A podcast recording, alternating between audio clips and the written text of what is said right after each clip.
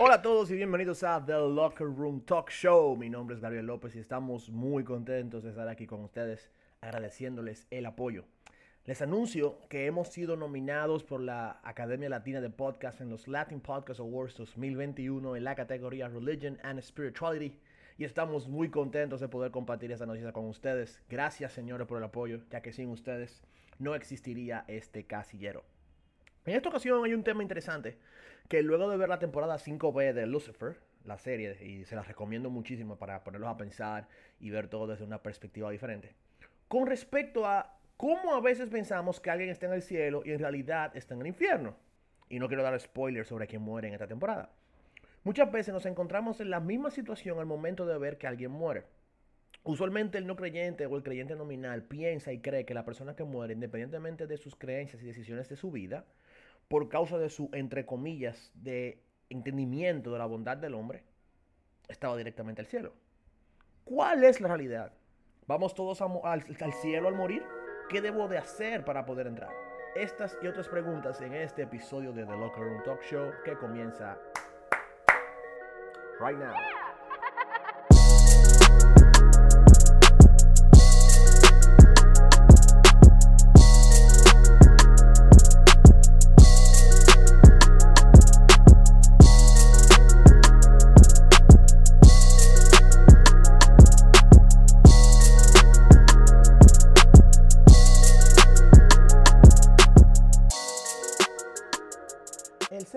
No fue creado para morir.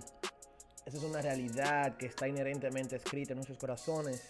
Como lo describe C.S. Lewis, si descubro un anhelo en mí que nada en este mundo puede satisfacer, me imagino que quizás fuimos creados para otro mundo. Tenemos, tenemos ese anhelo por la eternidad en nuestros corazones. Y el miedo a la muerte es natural en el ser humano por causa del desconocimiento de lo que nos espera después. Cientos de personas han querido definir y expresar qué nos aguarda del otro lado de la eternidad y por eso creo, que es conveniente que empecemos este episodio definiendo qué es el cielo, ya que es interesante el poder entender qué considera el ser humano se trata el lugar de descanso del alma. ¿Qué es el cielo? De acuerdo al diccionario de estudio de la nueva versión internacional, el cielo podría definirse de diversas maneras.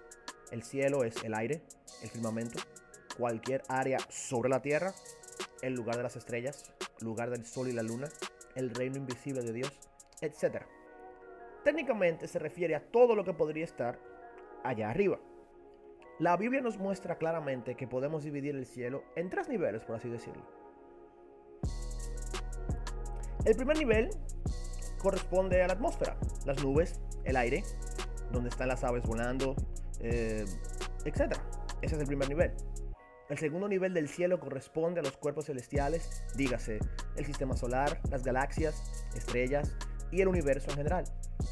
El tercer nivel, obviamente, de acuerdo a las palabras del mismo apóstol Pablo, es el reino de Dios, el plano astral fuera de nuestro universo donde habita Dios, sus ángeles y donde descansan las almas de aquellas personas que esperan al juicio de Dios.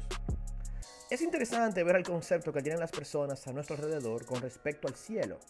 De acuerdo al Pew Research Center, en su estudio del 2014, Religious Landscape Study, el 72% de la población norteamericana cree en el cielo y lo define como es el lugar donde las personas que han vivido una buena vida son eternamente recompensados. Hmm. Es interesante que el mismo estudio nos muestra que solo un 58% de los americanos creen en el infierno, el lugar donde personas que hayan vivido una mala vida y no se disculparon son eternamente castigados. ¿Por qué el gran deseo de terminar bien y tratar de negar la existencia de un lugar de juicio y castigo?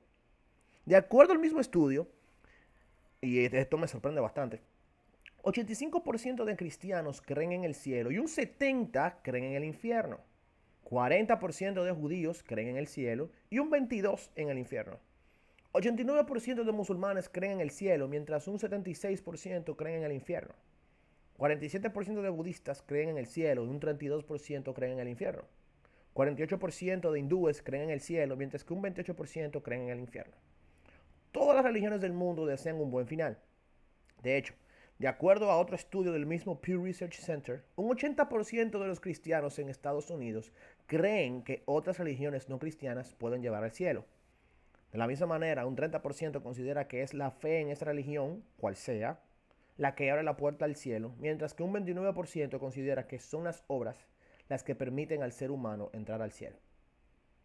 Vemos en cada momento funerales realizados bajo la premisa de la religión en la que se asocia el fallecido, estando en vida, mientras se repiten las mismas palabras en cada ceremonia. En algunas ocasiones se repiten las palabras de la Biblia, en algunas otras se repiten tradiciones y mantras que aseguran a los allegados del muerto que por una u otra razón esta persona está en la presencia de Dios en este momento.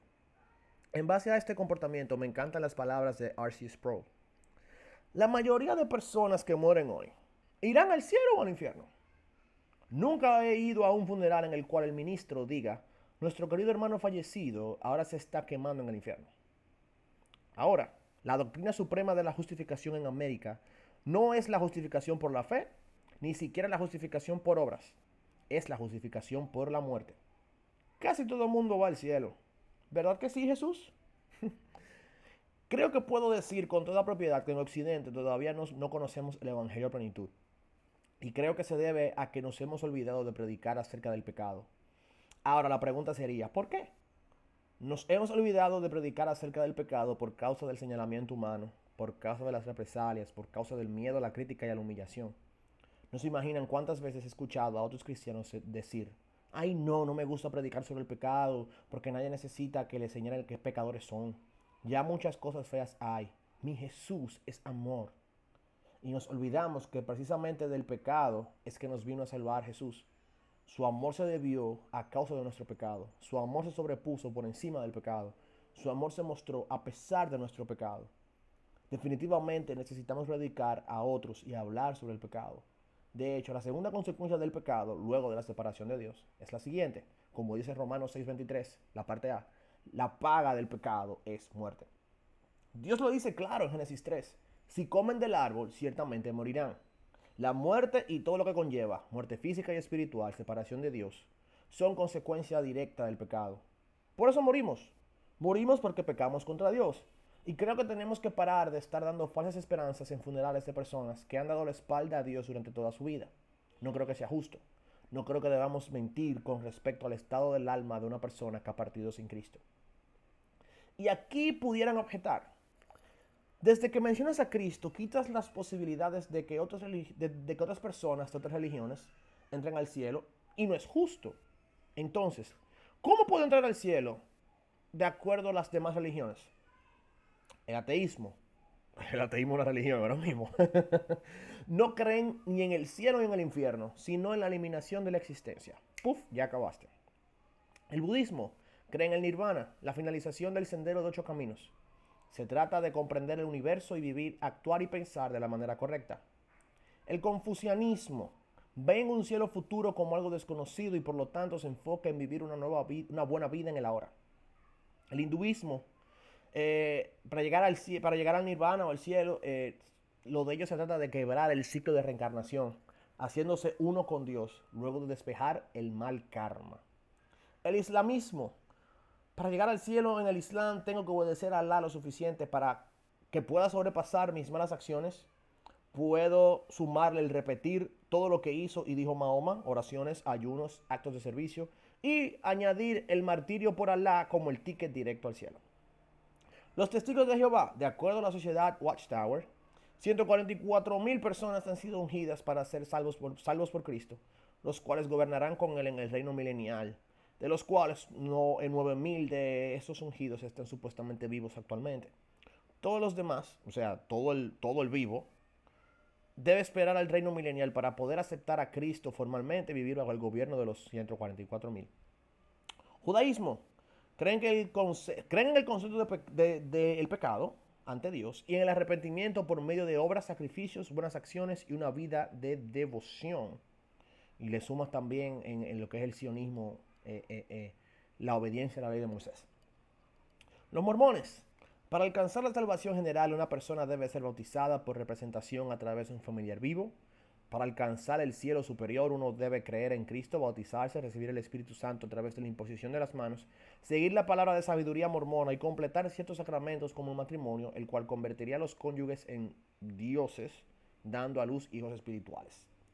La Iglesia Católica Romana, nuestros amigos católicos, por norma, el bautismo es necesario para la salvación al punto de considerar a los bautizados y alejados de la Iglesia como cristianos. De acuerdo al catecismo católico, los que mueren por la fe, los catecúmenos y todos los que sin conocer la iglesia, pero actuando bajo la inspiración de la gracia, buscan a Dios sinceramente y se esfuerzan por cumplir su voluntad, se salvan aunque no hayan sido bautizados.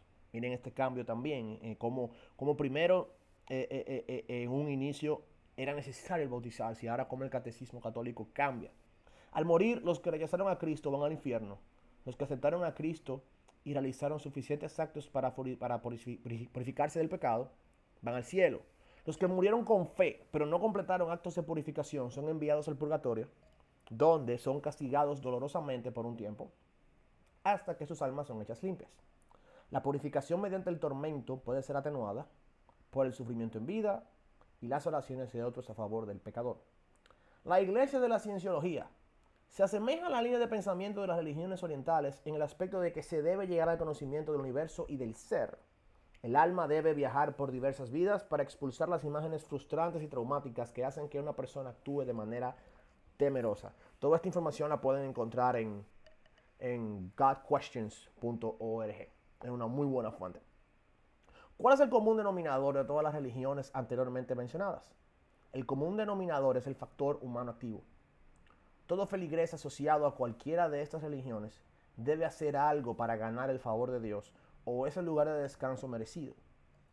El común denominador es el conocimiento de uno mismo y la elevación del ser al punto, al igual que Satanás le prometió a Adán, de ser como Dios. En estas circunstancias es necesaria la explicación de la cruda verdad. Y en estas circunstancias hablar la verdad, obviamente en su contexto y en su tiempo debido, es hablar de las realidades espirituales que competen la vida venidera, la muerte, la resurrección y la vida eterna.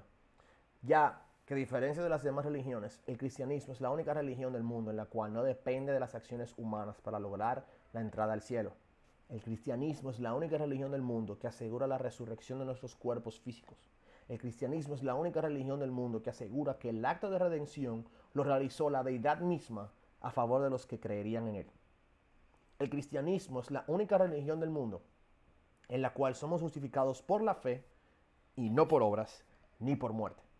De hecho, dejemos que la misma Biblia hable por sí misma. Como dice Cristo en Mateo 7:13 al 14, solo puedes entrar en el reino de Dios a través de la puerta angosta. La carretera al infierno es amplia y la puerta es ancha para los muchos que escogen ese camino. Sin embargo, la puerta de acceso a la vida es muy angosta y el camino es difícil y son solo unos pocos los que alguna vez lo encuentran. En Juan 6:44 dice, pues nadie puede venir a mí a menos que me lo traiga el Padre que me envió y yo lo resucitaré en el día final. Juan 6:47 al 51, les digo la verdad, todo el que cree tiene vida eterna. Yo soy el pan de vida. Sus antepasados comieron maná en el desierto, pero todos murieron. Sin embargo, el que coma el pan del cielo nunca morirá. Yo soy el pan vivo que descendió del cielo. Todo el que coma de este pan vivirá para siempre. Y este pan que ofreceré para que el mundo viva es mi carne. Juan 3:36 dice, los que creen en el Hijo de Dios tienen vida eterna. Los que no obedecen al Hijo nunca tendrán vida eterna, sino que permanecen bajo la ira del juicio de Dios. Hebreos 9:27 para, para tumbar vamos, un argumento católico del, del purgatorio. Y así como cada persona está destinada a morir una sola vez y después vendrá el juicio. Hay muchísimos otros versos que podemos utilizar, pero estos están bastante claros en el argumento que queremos mostrar. El relativismo de las religiones nos permite ver una línea de pensamiento que se contradice con lo que la Biblia dice. Podemos entonces comparar los statements que nos presentan. Tristemente es sabio reconocer que los caminos que llevan al infierno están llenos de buenas intenciones. Dios nos ha dejado su verdad plasmada en su palabra, la cual está al acceso de todos. Tristemente, muchas de las personas que han partido hoy están entrando al castigo eterno por no creer y confiar en el sacrificio de Cristo hecho, por ellos. Y muchas personas están casi al llegar a este destino por creer mentiras creadas por hombres y filosofías mundanas. Creer otra cosa sería afirmar que el creador del cielo no sabe qué hacer para que las personas entren en él. De la misma manera debemos ser prudentes al momento de hablar de estas cosas. Ahora no vamos a comenzar a mencionar en todos los funerales que vayamos que esa persona que murió no esté en el cielo, lo cual sería una locura. Hay momentos precisos, preciosos y delicados para poder hablar de realidades espirituales como esa. Hay una vida después de la muerte. Hay dos destinos específicos para esa vida eterna. Una vida eterna junto con Dios en paz, gozo y libertad. O una eternidad con Dios en juicio, dolor, ira y castigo. Muchas veces quienes parten no están en un mejor lugar. Y es triste. Nos queda a nosotros el poder entender y comprender la realidad de la eternidad. Lo bueno es que Dios desea que nadie perezca y que regresemos a Él en arrepentimiento, proveyéndonos un puente entre nosotros y Dios, Jesús de Nazaret. Gloria a Dios por el sacrificio de Jesucristo por nosotros.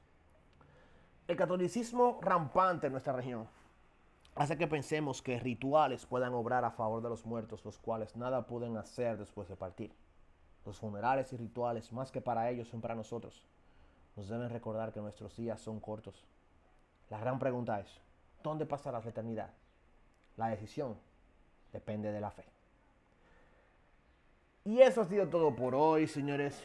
Eh, sé que hemos tardado un poquito para subir episodios, pero estamos, eh, estamos pendientes, estamos pensando en nuevos episodios, nuevos contenidos para ustedes y estamos muy agradecidos por, por todo el apoyo que ustedes nos han dado. Síganos en nuestras redes sociales, estamos en Instagram, arroba The Locker Room Talk Show, pueden seguirnos, pueden comentarnos, pueden mandarnos mensajes.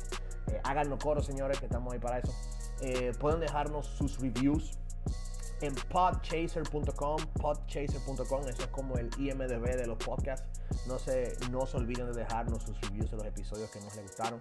Eh, síguenos en nuestras plataformas digitales, estamos en Spotify, Apple Podcasts, Google Podcasts, estamos en Amazon Prime, estamos en, en Stitcher y muchísimas otras más. Pueden seguirnos por ahí para que no se olviden y le, y le, lleguen las notificaciones de todos nuestros episodios. Por ahí vienen nuevos episodios y nos acercamos muy pronto al final de temporada, así que tenemos muchas sorpresas para ustedes. Estamos muy, muy, muy agradecidos de, de todo su apoyo y esperamos que sigan con nosotros. Señores, mi nombre es Gabriel López y eso ha sido todo por hoy. Chao, chao.